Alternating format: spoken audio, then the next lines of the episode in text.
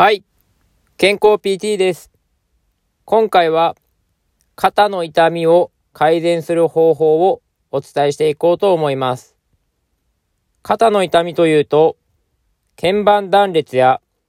肩関節周囲炎などが代表的ですが、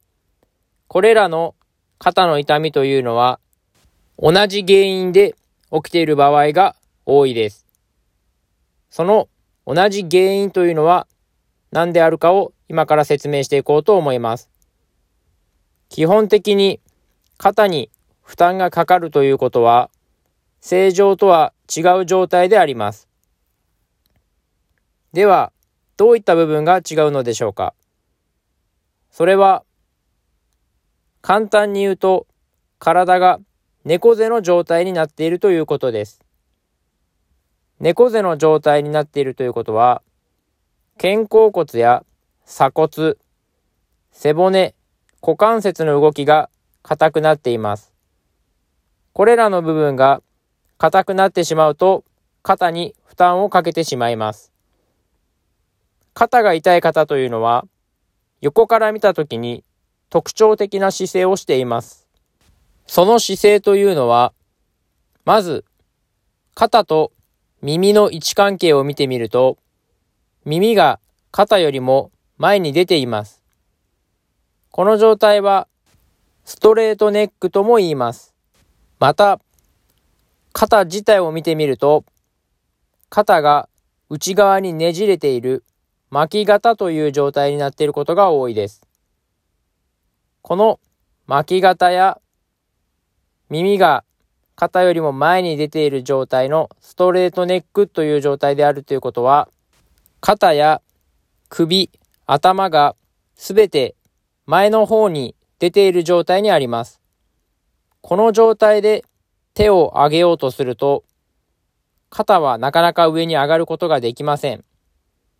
実際に皆さん、一度やってみてください。体を丸めた状態で両手を上に上げてみてください。とても上げづらいと思います。今度は逆に、胸を張って、顎を引いた状態で、両手を上に上げてみてください。その状態では、とても簡単に腕が上に上がると思います。肩を痛めてしまうという方は、常にこの体が丸くなった状態で腕を動かしているので、肩に負担がかかってしまうので、肩を痛めてしまいます。そういった方は、この肩にかかる負担を減らすためにも、猫背の姿勢を改善していく必要があります。そのためには、胸の筋肉を伸ばしてあげるストレッチや、お尻の筋肉やお腹の筋肉を伸ばすストレッチを行っていく必要があります。また、最も大事な運動としては、背中の肩甲骨を寄せる運動というのが大事になります。その方法をお伝えします。その方法とは、座った状態や立った状態、どちらでも構いませんので、手を下に垂らした状態で、できるだけ外側に大きくねじります。腕を外側にねじった状態で、胸を大きく開いて、顎を引いて、背中の肩甲骨をぎゅっと寄せます。その状態で10秒間その姿勢を保持します。10秒保持した後、一度休憩を入れて、またこの胸を張る姿勢というのを3セット行います。これを行うだけでかなり猫背の改善効果があります。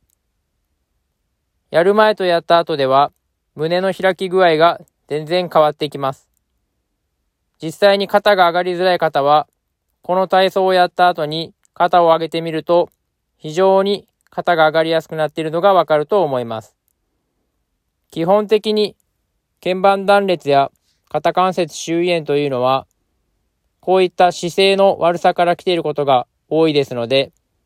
まずは正しい姿勢にできるようにしていく必要があります。そのためにも、背中の肩甲骨というのをしっかり寄せれるように、この体操を実際にやってみてください。現代人はデスクワークやスマホの使いすぎなどによって猫背になっている方がとても多いので、この体操をしっかり行って肩の痛みの予防やそれ以外の部分にも影響していきますので、ぜひやってみてください。今回は以上です。ではまた。